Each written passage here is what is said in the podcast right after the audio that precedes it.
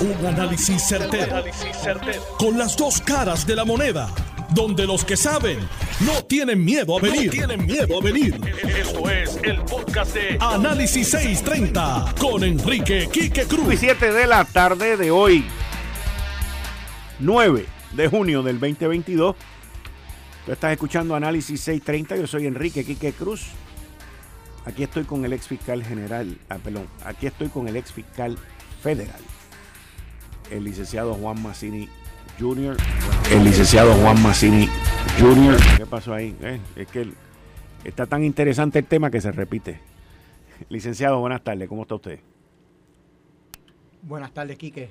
Gracias por tenerme aquí. Saludo a tu radio audiencia. El pasado lunes fue la vista de sentencia contra el exalcalde de Aguabuena, Luis Arroyo Chique. La cronología de los eventos es como, como la voy a mencionar ahora. El 2 de diciembre del 2021, Félix Cercano Delgado se declara culpable en el Information. El 8 de diciembre del año pasado, en el Information, Oscar Santamaría también. El 16 de diciembre, Luis Arroyo Chiqué, exalcalde de Aguabuena, se declara culpable. Y luego, este año, Mayo 12 arrestan al actual, al, ex alcalde hasta hace poco de Aguabuena, Javier, y al de Humacao. Todos con el mismo esquema. Ahora, unas expresiones que hizo el licenciado, que también fue fiscal federal, Ernesto Hernández, que es el abogado de Luis Arroyo Chiqué, en, en la vista de sentencia que se llevó a cabo el lunes, pero en un documento que se, dice estipulación de los hechos, stipulation of facts, un documento donde se relata sencillamente cómo era el, el esquema y cómo fue que hicieron la transferencia de Luis Arroyo Chiqué, salir de alcalde, para que Javier, el entrante, mantuviera el contrato. Esta hoja tiene un documento, básicamente es una hoja y la segunda hoja son las firmas de Nicholas W. Cannon, Assistant U.S. Attorney, de Ernesto Hernández, que es el abogado, y de Luis Arroyo Chique. Firmadas el 14 de diciembre del 2021, o sea, dos días antes de que él se declarara culpable en el acuerdo, que también lo tengo frente a mí, de United States of America en contra de Luis Arroyo Chique. Este señor fue sentenciado el pasado lunes este documento que yo quiero analizar con usted para que nuestra audiencia lo entienda, porque aquí hay mucha, a pesar de que es una página, yo entiendo que hay mucha información, porque se habla de situaciones y de dividendos y de dineros que no se habían hablado antes, porque siempre se había mencionado que eh, Arroyo Chique iba a recibir por la duración de este contrato, que era de 10 años, multimillonario el contrato, iba a recibir 5 mil dólares mensuales como parte de su arreglo y de su pensión de 10 años. Eh, pero entonces, cuando yo lo entrevisté a usted ayer, usted me mencionó, en Lo sé todo, que no eran 5 mil, que eran 10 mil. Y entonces usted también me, me trae del individuo C, que es alguien que no sabemos quién es, pero es en lo que yo, de lo que yo quiero hablar con usted ahora en este documento. El documento dice que el acusado fue alcalde desde el 2005 al 2016, que en el 2016 la municipalidad de Aguas Buenas recibió más de 10 mil dólares en fondos federales, lo cual lo hace, pues cualquier cosa que haya ocurrido allí, al recibir fondos federales, pues ya le pueden meter las cabritas en el corral. Y, y que a principios del 2016, Chiqué, con el individuo B, negoció un contrato para recogido de basura con la compañía A. Sabemos que la compañía A es Waste Collection. La compañía A había sido, inclusive aquí dice, había sido dueña y operada por el individuo A. O sea que podríamos decir que Waste Collection y el individuo A es Oscar Santamaría. ¿Voy bien hasta ahí? Hasta ahí vamos. Ok. A cambio de este contrato de 10 años de Waste Collection, el individuo A iba a pagar 10 mil dólares mensuales, un dólar por casa. Esto se parece mucho a Este está cobrando más barato, porque esto se parece mucho a lo que hicieron en Trujillo Alto, que eran 17 pesos por casa. Aquí fueron bajitos por un dólar por casa. Porque en la municipalidad hay 10 mil casas. El individuo B iba a coger entonces 5 mil dólares, o sea, estamos hablando de que hay 10 mil. Arroyo Chique cogía 5 mil por 10 años. Y el individuo B iba a coger 5 mil dólares para sobornar. Aquí dice bribe. Y dividir esos 5 mil dólares, 2.500 para él y 2.500 para el individuo C. lo, que dice es que Chique, que el individuo B tomaría 5 mil de, de, ese bribe, o sea, no... de, los, de, que, de los 10 mil, Chique coge 5. Eh, Sobran 5. Y el individuo B... Ahora, el individuo B, que fue con quien Chique negoció el contrato, él no lo negoció con Oscar Santamaría, fue con otra persona, el individuo B. El individuo B se iba a quedar con 5 mil dólares de los 10 mil, de los cuales el individuo B, que fue quien negoció esto con Chiqué, el individuo B se quedaba con 2.500, supuestamente, vamos a decir lo que es 50-50, y le iba a dar 2.500 al individuo C. Y que Chiqué se quedaba con los otros 5 mil pesos. Este pago se iba a hacer cash todos los meses, comenzando en el 2016, y por ahí va a continuar. y el último pago que se hizo fue en junio del 2021. Eh, por ahí sigue la, la otra parte que tiene que ver más bien con procesos legales y todo ese tipo de cosas. Pero eh, aquí está Chique, que no es ni individuo A, ni B, ni C Aquí está el individuo A, que es Oscar Santamaría, pero el individuo B y el individuo C, que no sabemos quiénes son.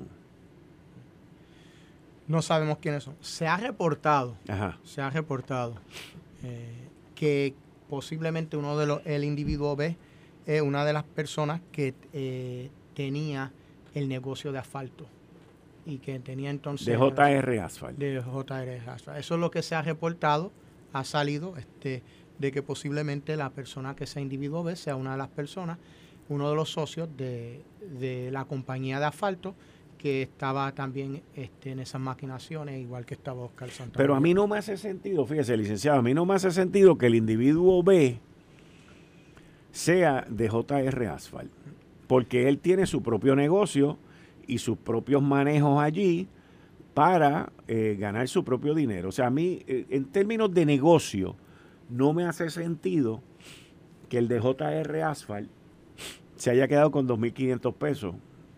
Porque yo, a mí me llama mucho la atención que el individuo B y el individuo C, yo entiendo que uno de esos dos es el acusado exalcalde de Aguas Buenas, el, el que acaban de acusar ahora el 12 de mayo, Javier. El, B y el C debe ser uno de esos dos. O sea, el, pero no me, no me suena que sea el B tampoco, me suena que sea el C.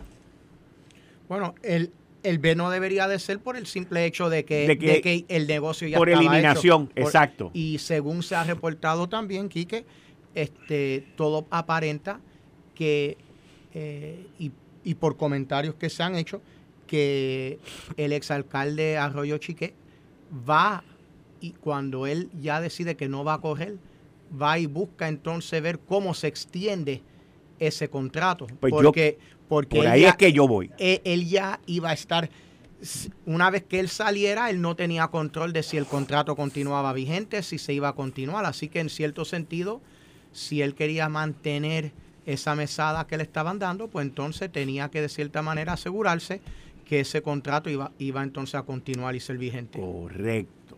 Entonces, si nosotros suponemos, analizamos según los comentarios y la información, vamos a decir, en términos del ejercicio que estamos llevando a cabo, que el individuo A es Oscar Santamaría, el individuo B vamos a buscar cómo llegamos a donde él, o un supuesto, y podríamos decir analíticamente que el individuo C puede ser el alcalde acusado PNP de Aguas Buenas, saliente, Javier, ¿verdad? Eso suena como que, mira, para que, para que esto se quede aquí te vamos a pasar 2.500 pesitos mensuales.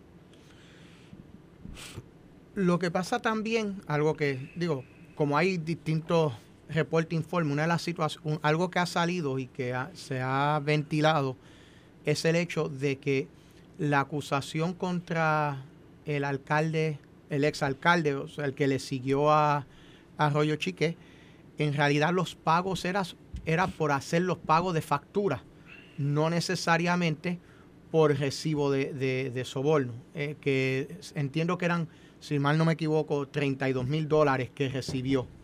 Así que en ese sentido, eh, parte de, esos 32 mil dólares se, ha, se ha hablado, se ha mencionado que él recibió esa cantidad no para continuar el contrato, sino para que esas facturas que se iban este, salieran. Eh, salieran y fueran pagadas. Y lo que se ha reportado es que el exalcalde PNP de Aguabuena recibió como treinta y pico mil dólares en el tiempo que él estuvo inconveniente. si no me equivoco, 32 mil Sí, 32 mil 500. Ah, eh, Pero entonces volvemos al individuo B y al individuo C.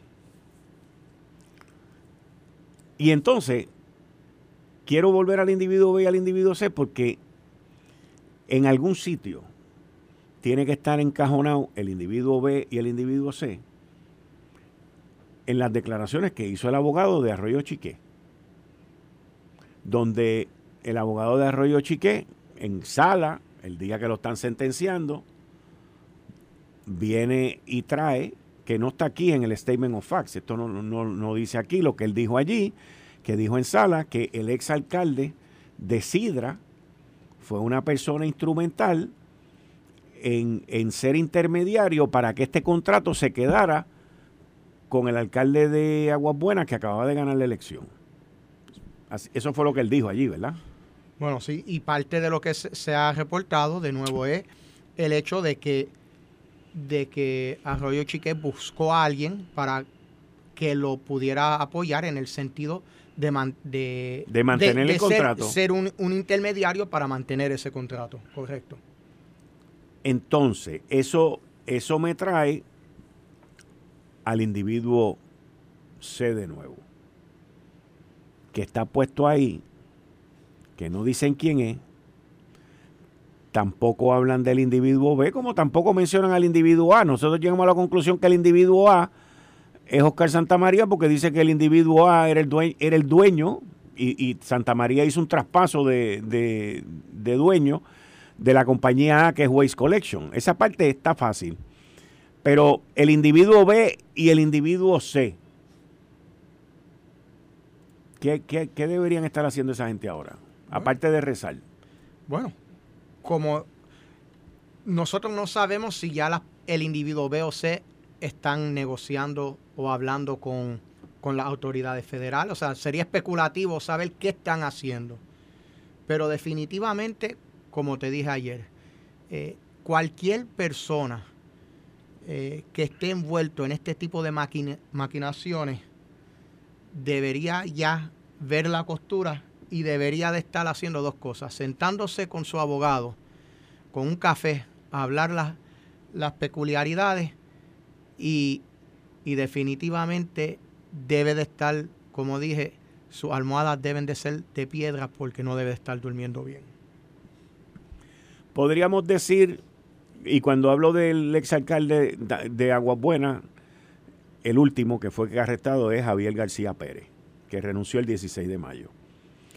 Podríamos decir que el individuo B y el individuo C, uno de los dos, también podrían estar cooperando. Bueno, sí, pudieran, ahora mismo, obviamente no ha salido a relucir quiénes son los individuos B o C, o sea que eh, bajo, el, bajo el espectro de cuando uno... De posibilidades. De posibilidades. Pueden ser personas que ya están cooperando, pueden ser personas que no están cooperando pero están bajo investigación. Eh, y el tercero, a veces cuando se menciona, cuando uno hace una acusación y se mencionan y no se usan los nombres sino individuos, es alguien que uno está como fiscal, que uno está tratando de proteger por la razón que sea. Este, o sea que en este caso podríamos decir que la fiscalía está tratando de proteger al individuo B y al individuo C. No, no, no dije eso. Estoy diciendo las, las razones. Las posibilidades. las razones por las cuales uno usa individuo 1, 2 y 3 o A, B y C, depende de, de, cómo uno lo quiera redactar.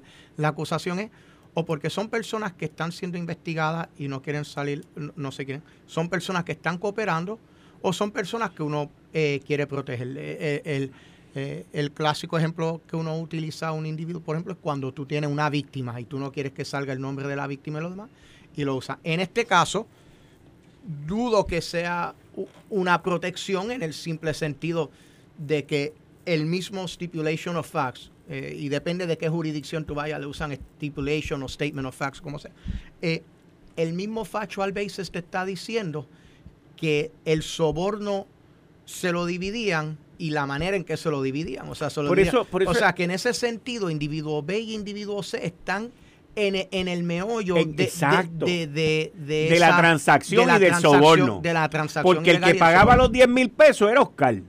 Era la compañía Waste Collection. Y esto tiene que ver específicamente con recoger basura. Esto no tiene que ver con brea. Esto no tiene que ver con más nada. Esto era de recoger basura.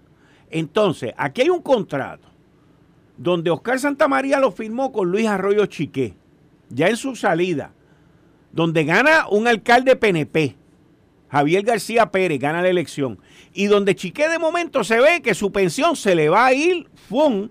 si no convencen al entrante de que siga con el contrato.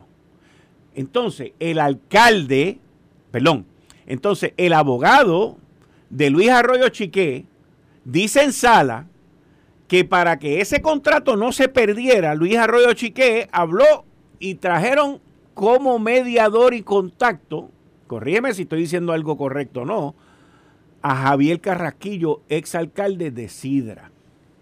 Y dice el abogado de Luis Arroyo Chiqué en sala que en Sidra fue donde se incubó, donde nació la compañía con el contrato que le dio Sidra. Y entonces el abogado está diciendo esto en sala frente a la jueza Silvia Carreño, frente a los fiscales, frente a su cliente. Está dando toda esta información. Y luego nosotros entonces después nos enteramos, que usted es el que me trae esta documentación que la discutimos ayer, pues que ahora no es solamente Oscar Santamaría, sino es el individuo B y el individuo C, donde el individuo A, que es Oscar Santamaría, estaba sacando 10 mil pesitos mensuales. Para Luis Arroyo Chiqué coger 5 mil y el individuo B que fue el que negoció el contrato con Luis Arroyo Chiqué, pues iba a coger y se iba a dividir los otros 5 mil entre él y el, el otro. ¿Estoy correcto hasta ahí? Hasta ahí está bien. Y una de las cosas que tenemos que ver es que de la manera que el esquema operaba era, eh, en ese sentido, no importaba de quién era, eh, de qué partido era era la no somos socios somos socios en, ese sentido somos socios eh, compañía A este, no, no tenía afiliaciones políticas en Ninguna. Le daba los servicios y el soborno a la, al partido que, al, candidato que, fuera. Al que adjudicara el contrato. Al que adjudicara. Así que en ese sentido, pues no hay ningún. Claro, cuando tú miras esto, para tú mantener eso, tú tienes que tener intermediarios de ambos bandos. Correcto. O sea, para tú poder mantener. Eso es lo que eh, dice el abogado de Luis Arroyo eh, Chiqué, que eh, buscaron un PNP para que este, hablara con el otro PNP. Así que en ese sentido tú tienes. Así que especulando quién puede ser individuo B o C, eh, eh, hay una gama, porque también te, pueden ser dos distintos intermediarios, que son los que mantienen los distintos contratos. O sea, sería especulativo uno, uno tratar de en estos momentos, con la información que está ahí, quiénes son los individuos. Lo que tal parece es que yo pensaría que las personas que están recibiendo parte de ese dinero saben quiénes son los otros participantes de, ese de, ese dinero. Porque a, Chiqué sí tiene que haber sabido Chiqué, que... Tiene que haber dado los nombres del individuo B y del individuo C. Porque para estar esto aquí tiene que haber dado los nombres. Él no fue donde los federales y le dijo, bueno, yo recibía 5 mil y el individuo B recibía esto y el otro y el C también. Y los federales iban a decir, ajá, dame los nombres. Los nombres tienen que, los federales saben los nombres. Se sabe a quién, se sabe quién era que le daba a él el dinero. Eso, sería la primera pregunta que, que, cuando él se sentó a hablar de las primeras preguntas bueno, que se le preguntaría quién te daba ese dinero, quién te daba a ti los 5 mil. Parte de lo que se tomó en, consideración al, al, sentenciarlo a él fue que él fue directo, él fue donde los federales voluntariamente, al llamado que estaban haciendo los federales, y dijo, aquí estoy. Exacto, lo que se reporta es eh, que lo que eh, trajo a colación el abogado de, del exalcalde fue eso mismo, que él he did the advice, tomó la, la él tomó el, consejo, la sugerencia, de, ir y, reportarse. él se reportó, él habló, él dio la información, él eh, eh, explicó cuál era el esquema, cómo fue que se desarrolló y, que, y que proveyó ese tipo de información y ayuda este, a las autoridades federales y que eso se, se debería de tomar a colación porque cuando tú miras el plea agreement a base de lo que el acuerdo, el, acuerdo de que él, fiscalía. que, que él declaró, ellos llegan a un cálculo que estimaba estimaban que era entre 46 a 57 meses. Y la fiscalía recomendó, lo que se reporta es que la fiscalía recomendó 46. Lo que me lleva a pensar es lo siguiente. Ellos estimaron que la ayuda y cooperación de él merecía la parte baja de las guías de sentencia, que era los 46 meses. Y eh, el abogado de defensa, pues, eh, haciendo haciendo uso de, la palabra y pues tratando de, traer a colación a, la juez todos los eh, eh, lo que él entendía que debería de ser una sentencia menor, trajo a colación su cooperación, qué fue, lo, qué fue lo que hizo, y también la juez se reporta, Quique, que parte de la razón también de que la juez eh, había una cuestión de salud. Había, eh, tomó la decisión de darle una sentencia de 24 meses. Fueron unos temas de salud que salieron a relucir y también unos apoyos de, la ciudadanía y tomó un el trasfondo de, del el, exalcalde y tomó todo eso que, los jueces tienen esa potestad de mirar al acusado que están, al convicto que está frente a ellos y mirarlo de una manera global y no meramente. Y a base de todo eso, eh, decidió entonces eh, imponer los 24 Licenciado Juan Massini Jr., muchas gracias por el análisis, muchas gracias por la información, muchas gracias por el detalle de la de los documentos y de, y de la información que ha compartido con nosotros hoy. Vamos a seguir hablando de esto también. Muchas Cuando gracias. quiera. Gracias a ti por tenerme. Ahí ustedes escucharon al ex fiscal federal Juan Massini Jr. Eh, estás escuchando el podcast de Noti1. Análisis 630 con Enrique Quique Cruz. 5 y 35 de la tarde de hoy, jueves 9 de junio del 2022. Tú estás escuchando Análisis 630. Yo soy Enrique Quique Cruz y estoy aquí de lunes a viernes de 5 a 7, como todos los jueves, con el compañero empresario Atilano Cordero Vadillo. Buenas tardes, Atilano. Muy, muy buenas tardes, Quique, y muy buenas tardes a nuestra distinguida audiencia. Como todos los jueves, un placer y un honor estar compartiendo contigo. Muchas gracias. Cuéntame.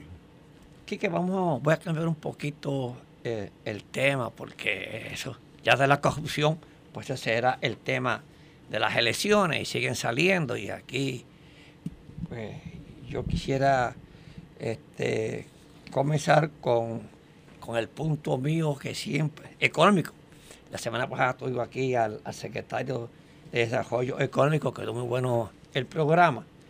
Este, pero ahora eh, tenemos una preocupación y estamos llamando, me han llamado muchos empresarios este, del área de alimentos y otros que no son del área de, alimentos, eh, los comerciantes que comienzan a sentir el, el huracán económico. Y yo creo que el primer huracán que nosotros tenemos es la falta de personal la falta de gente.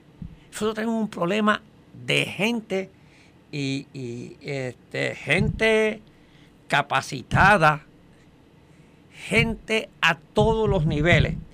Y me preocupa aquí que, eh, tengo que comenzar con una noticia que sale en el periódico El Vocero eh, de ayer, que dice, sin personal de cuidado para los envejecientes del país si tú no tienes personal para los envejecientes, para la gente necesitada, y esto lo declara el Departamento de la Familia, ¿ok? Y los municipios que están escasos de amas de llave. No hay amas de llave, no hay, no hay este, gente. Y a pesar de que los fondos para subvencionar el servicio que se encuentran en ayuda y, acompañamiento a los adultos mayores, no hay gente para eso. Y dice la, secretaria Carmen Ana González Magas, secretaria de la familia, informó que hay 13.6 millones allí estacionados. 13.6 millones de dólares disponibles, de los cuales hoy 12 millones provienen de fondos estatales y 1.6 millones son una asignación mediante los fondos federales ARPA. Y entonces tenemos, no tenemos gente, no estamos dándole servicio a esas personas. Esas personas están sufriendo. Sin embargo, yo no veo ninguna acción para buscar gente en Puerto Rico. Si nos vamos a buscar ahora, di, di una vuelta, los hoteles en Puerto Rico no tienen gente. Estuvimos cenando con un amigo nuestro que le faltaban en su plantilla 100 empleados, le faltaban en su planilla, en su plantilla. La construcción no tiene empleados, no tiene gente. Eh, los restaurantes no tienen gente, están recortando horas. La agricultura no tiene gente. El comercio general, falta de gente. Sin embargo, yo creo que nosotros aquí tenemos, el gobierno tiene que hacer este, un planteamiento, porque la gente no puede buscarla en Estados Unidos, porque en Estados Unidos tampoco tiene gente. Hay falta gente. O creo que tenemos que, si queremos nosotros seguir el desarrollo económico de nuestro país y no perder los dineros del huracán que todavía no, que aquí eso está como a de brea, se está, el desarrollo va lento, primeramente que los fondos están lentos y segundo que no hay gente. Pero yo creo que el Departamento del Trabajo, el gobierno de Puerto Rico, tiene que buscar gente en las islas adyacentes o en los países de, Centroamérica para traer gente capacitada, como hacen aquí este, en los diferentes estados que vienen a buscar gente a Puerto Rico. Porque nosotros no podemos buscar, a menos que nosotros hagamos una feria de empleo, le paguemos bien y, y a ver si los que están por lo menos en Orlando, retornan a Puerto Rico. Pero para eso hay que pagarle bien. El gobierno tiene que pagarle bien para que la gente retorne a Puerto Rico. No vamos aquí a retornar gente pagando a 9.50 la hora, 9 dólares, 10 dólares. La gente no va a trabajar con eso. Y eso es un problema grave que tenemos para dar servicio en Puerto Rico para el desarrollo de nuestra economía, pero más importante, ya se están afectando las personas más necesitadas, este, más necesitadas como, los, como los envejecientes, que no tienen amas de llave, que no tienen para que los cuide. Y, y no se hace nada. Yo no veo una acción todavía de buscar gente, recursos humanos. Y tendríamos que hablar este, con, el, eh, con, con el Departamento de Migración, con Estados Unidos, con algo, pero el gobierno tiene que hacer un plan para traer gente aquí. O si no, vamos a estar en una crisis nosotros. Bueno, yo creo que ya estamos en la crisis. No, no, estamos en la crisis. Bueno, no solamente aquí, Kike, yo te voy a decir una cosa. los aeropuertos en Estados Unidos tienen fila porque no tienen gente. Pero fíjate. Porque la pandemia también tuvimos un azote de la pandemia. De gente. Pero mira, nuestra crisis de gente viene desde antes del huracán María. Porque, y te voy a explicar, porque la, la crisis se recrudece después del huracán María, pero viene de antes porque viene desde la constricción que ha habido, constricción que ha habido en la economía, la falta de oportunidad, la falta de empleo y todos los problemas que venimos viviendo aquí desde el 2006. Estamos al 2022, Atilano. Correcto. Estamos hablando de 16 años de problemas económicos en la isla que se recrudecen luego, unos meses antes, un año antes del huracán María, con el paso de la ley promesa, pero que esos recortes no se ven hasta el julio primero del 2017 y luego en septiembre, ¡pum!, cae el huracán. O sea, se junta el hambre y la necesidad y destrozan esto. Y ahí fue que hubo esta, este éxodo que ya llevaba años ocurriendo. súmale a lo que tú estás diciendo, súmale a lo que tú estás diciendo, ¿ok? Que la gente no quiere tener tantos hijos como antes. no, la natalidad en Puerto Rico y mundialmente ha bajado. Sí, sí. Ha bajado. El año pasado fue negativa en Puerto Rico. Eso que, o sea, a todo eso súmale que tampoco están haciendo gente.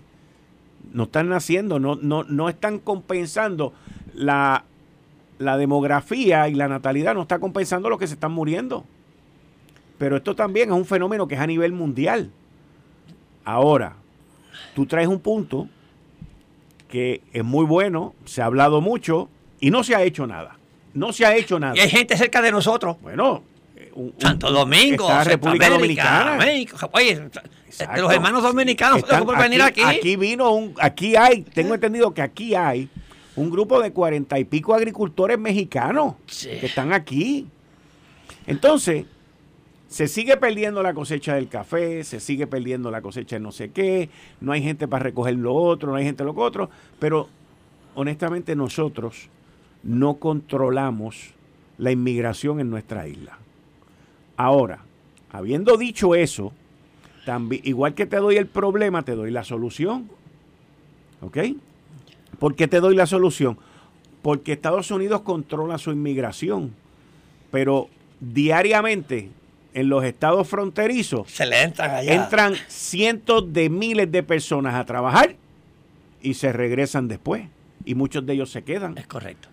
Entonces, si ellos lo pueden hacer allá, ¿por qué nosotros no lo podemos hacer aquí? Nosotros no lo podemos hacer acá. Ese, ese es, eso ese es tu planteamiento. Ese es mi planteamiento. ¿Por qué pues. no lo podemos hacer nosotros? ¿Por qué no? ¿Por qué no? Porque no lo podemos hacer porque no tenemos la voluntad ni el deseo de hacerlo.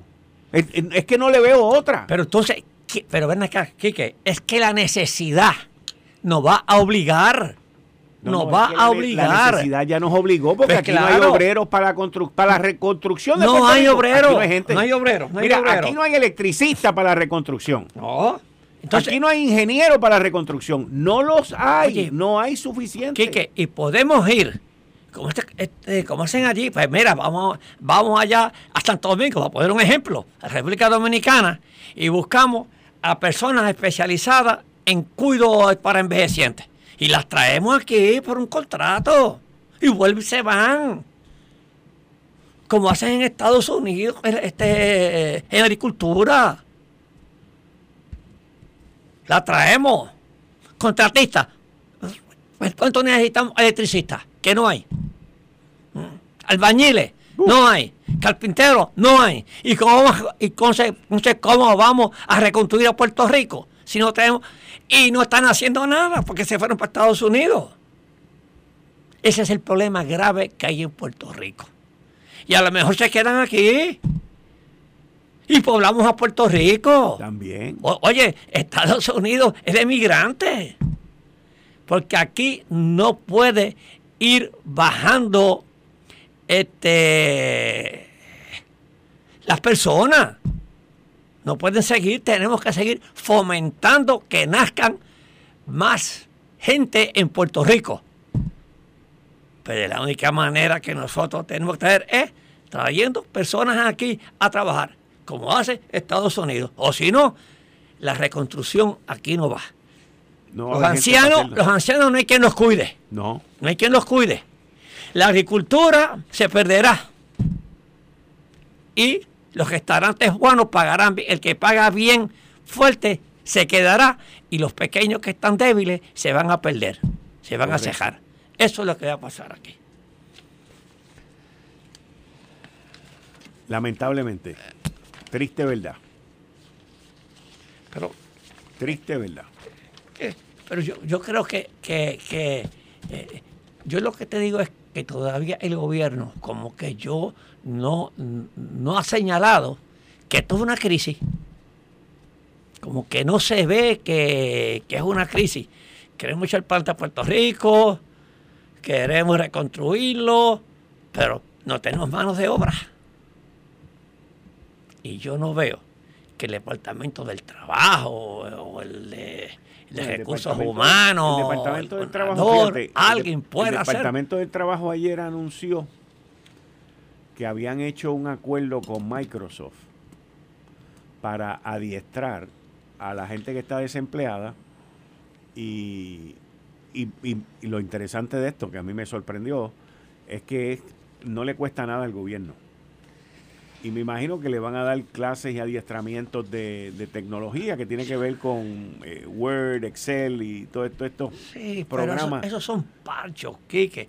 Pero no puede, no me puede anunciar que tú le vas a dar este, avance a los carpinteros, a los electricistas.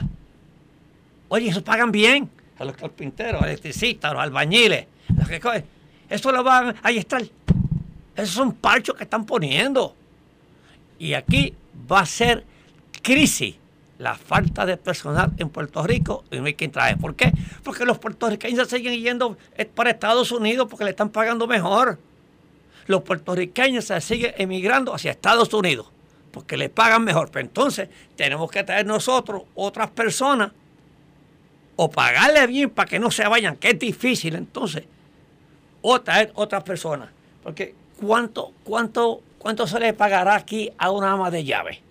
Eh, no sé, pero no se le paga mucho. El problema que nosotros... Pero para una, para una hermana república. dominicana... Sí, república. Es una república... Viene aquí, pues mire, es muy bien su sueldo.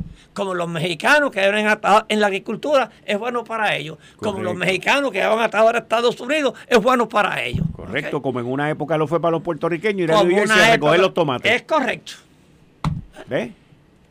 Ahora, el, problema que nosotros tenemos en esta isla es que para un núcleo de personas, no todas, pero para un núcleo de personas que están hábiles de trabajar, no les negocio trabajar. Por las ayudas federales. Por las ayudas federales. Pero, pero ¿por qué? Porque no hay buenos sueldos. Pues eso es lo que te estoy diciendo, porque, porque no les negocio. No les negocio. Porque la paga aquí no es una paga, no, no, es una paga aceptada cuando tú brincas el charco. Sí. O sea, el, problema, si tú miras, si tú miras, vamos, tú que estás hablando del gobierno y de que el gobierno debe hacer en, los términos de, traer gente de afuera, inmigración y todo este tipo de cosas, lo cual tienes toda la razón y estoy de acuerdo contigo. Pero si tú miras la industria de la salud, vamos a mirar la industria de la salud. ¿Ok? Muchas personas se han ido de Puerto Rico, enfermeras, Médico. Médico, personal técnico. Y brincan el charco y los, las historias que yo he escuchado es que allá se ganan el doble. Y que aquí no se ganan el doble. Pero ¿por qué aquí no se ganan el doble? Pues es una razón tan y tan y tan sencilla. Porque aquí los únicos que ganan buen billete son los que controlan la industria de la salud y no son los hospitales y no son los médicos. Son los planes. Son los planes. los planes que ganan billetes. Exacto. Por eso es que los venden a 200 y a 300% el valor del plan médico. Con eso no hay nada malo. Tú y yo somos pro negocio. Pro negocio. O sea, eso está fantástico. Pero tiene que haber un ente regulador en algún sitio en esta isla que no esté solamente pendiente a que le vengan a comprar taquillas para el cumpleaños y donativos para la campaña, que hagan lo correcto que hay que hacer en esta isla para que los médicos se queden, las enfermeras se queden y a la gente le paguen mejor. Los hospitales ahora mismo, oyete esto que te voy a decir, los hospitales ahora mismo están en crisis, en crisis. Hoy por la mañana, a mí una persona me llamó para hablarme de un hospital. De un hospital que uno siempre ha sabido que ha estado en crisis pero no en la crisis que me lo describieron esta mañana a mí. O sea, es como si el hospital estuviese en quiebra sin estar en quiebra. Ah, pues privado. Correcto. Es privado. Con lo que me dijiste, es privado. ¿Eh? es privado. Y no es del área metropolitana. hay, mucho, hay mucho. Y no es del área metropolitana. Y entonces, cuando tú oyes esa historia de horror, de que no hay el equipo correcto, de que no hay esto, no hay aquello, no hay lo otro, y a la misma vez tú escuchas también que hay procedimientos que no se pueden hacer porque no existen el, el, equipo, la facilidad o los instrumentos. Y los instrumentos. Cuando tú escuchas que no solamente tienen deuda, que no voy a mencionar porque si menciono las deudas que tienen van a saber quién es, pero no solamente tienen deudas básicas, pero también tienen deuda con el personal que le da servicio. Eso sí que... Pues entonces tú lo que estás, tú lo que dices es, y no son ellos nada más, este es el más crítico que se ha oído por mucho tiempo que está así, ¿ok? Pero eso es una bomba que está a punto de estallar. Está a punto de estallar. ¿Es correcto que eso sea así? No es correcto que eso sea así. Y honestamente te digo, no creo que la mala administración tiene que ver. Yo creo que lo más que tiene que ver es el asfixie que se le está haciendo a los proveedores de servicios de salud en Puerto Rico por otro sector, que es el que controla. Al final, ¿qué es lo que va a pasar? Yo te voy a decir ahora mismo qué es lo que va a pasar. En la salud. En la salud. Yo te voy a decir qué es lo que va a pasar. Lo que va a pasar. Varios hospitales. Porque cuando se cae el domino, usualmente se caen tres o cuatro. Varios hospitales se, van a ir a ajuste. Van a venir unos planes médicos. Y van a comprar la facilidad a precio de carne a bomba y van a meter a sus médicos ahí, van a meter a su gente ahí y se van a convertir en un proveedor de 180 grados. Y van a ganar billete en bruto.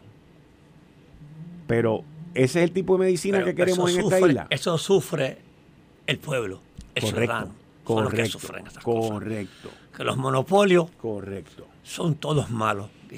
Dios quiera que eso que tú acabas, que sucede, no suceda en Puerto Rico porque el que va a pagar las consecuencias son los puertorriqueños. Son los que van a pagar esas consecuencias por la calidad del... Y eso, y eso, que aquí a los hospitales se le, se le inyectaron más de 500 millones de pesos por el COVID. Por el COVID. Que sí, pero, pero a la misma vez el COVID le creó una crisis a los, a los hospitales porque la gente no quería ir a los hospitales. Todavía el día de hoy la gente está media apática. ¿Ok? Y entonces las soluciones no son las que se están planteando. No estoy hablando en este programa porque aquí sí ponemos soluciones, lo que pasa es que las soluciones son tan lógicas y tan básicas que no se pueden implementar porque van en contra de los grandes intereses de ese sector. Y los políticos le tienen pánico, pánico. Yo recuerdo cuando Wanda Vázquez dijo que le iba a meter mano a los, a los planes médicos y iba a pasar legislación y todo eso y no pasó nada. Recuerdo cuando Donald Trump dijo que le iba a meter leña y que él iba a la farmacéutica y que él le la película. Y no hicieron nada. porque esto no es una cuestión de aquí nada más. Aquí en Puerto Rico son los planes médicos. En los 50 estados son las farmacéuticas. Las farmacéuticas. Y aquí también. Aquí no tanto. Aquí no afectan también. No, pero allá sí. O sea, e, es tan ridículo, traspolando lo que está ocurriendo aquí con lo que está pasando en los 50 estados, es tan ridículo que usted está en el estado de Nueva York y usted va a comprar una medicina y la medicina le cuesta 500 dólares y pasa la frontera para ir para allá, para Niagara Falls, para, Canadá. para el Canadá, y la misma medicina le cuesta 50 pesos. es más, no tiene que ir en carro, ahora se mete por el internet, la ordena eh, y, lo, y la compra y al otro día está, la tiene allí. Ayer recibí yo un correo electrónico de Amazon anunciando su farmacia. Ah, sí, sí, sí. ¿Ok? Hace poco hubo tres compañías que se unieron. Creo que una de ellas fue eh, Chase, JP Morgan. Yo sé que había un banco.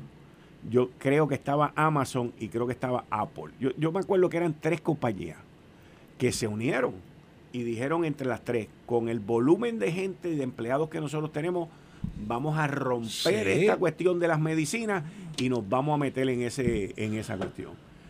Se tuvieron que disolver porque no pudieron no pudieron. Es tan fuerte la, fuerza de las farmacéuticas. Sí, el, problema, o sea, lo que yo veo ahora que a mí me preocupa es el, con la entrada de Amazon que me llegó a mí ese correo electrónico, porque yo tengo Amazon Prime, y me llegó ese correo. Yo lo tengo. A, a mí lo que me preocupa, a mí no me preocupan las grandes, a mí me preocupan las farmacias locales en Puerto Sí. Rico, que son una industria importante y son una industria esencial en nuestra comunidad. Y aquí no se le ha prestado atención a la farmacia de la comunidad. Y voy a entrar ahora en un tema que tampoco se discute en esta isla, tampoco se habla en esta isla, pero, pero, con los cambios que hubo en el plan vital, con el manejo de la farmacia, las farmacias de la comunidad están calladitas, pero lo que yo estoy escuchando es que las están asfixiando hasta tajón. ¿Ok?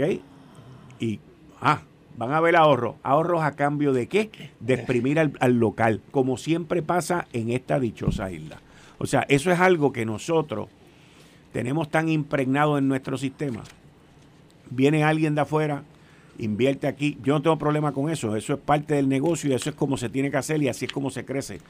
Pero no puede, tú no puedes fomentar, que es el problema que hay en Puerto Rico, tú no puedes fomentar el crecimiento de la inversión a base estar asfixiando al local. Y no me gustan las cosas pro- eh, protectoras tampoco, pero los abusos tampoco. Eh, esto hay que repensarlo, que eh, en, eh, a mí se me olvidó decírselo a Manolo en este, la semana pasada, pero yo temo que la crisis de empleados, de gente en Puerto Rico, ya hay crisis. Mira, fue Va a ser más Amazon, difícil. fue Amazon, JP Morgan, gracias Paco. Sí, Amazon, JP Morgan y la que me faltaba era Berkshire. son tres monstruos. Tres monstruos, Tres papá. monstruos. Y especialmente Berkshire, que tiene más billetes que los Sí, tres juntos. ok. ¿Ok? Ese individuo, este, el de Berkshire, eh, tengo la cara de él al frente, eh, Warren Buffett, su fondo de inversión creo que tiene como 750 mil millones de dólares ahí, este, plantado, sentado, esperando para comprar inversión.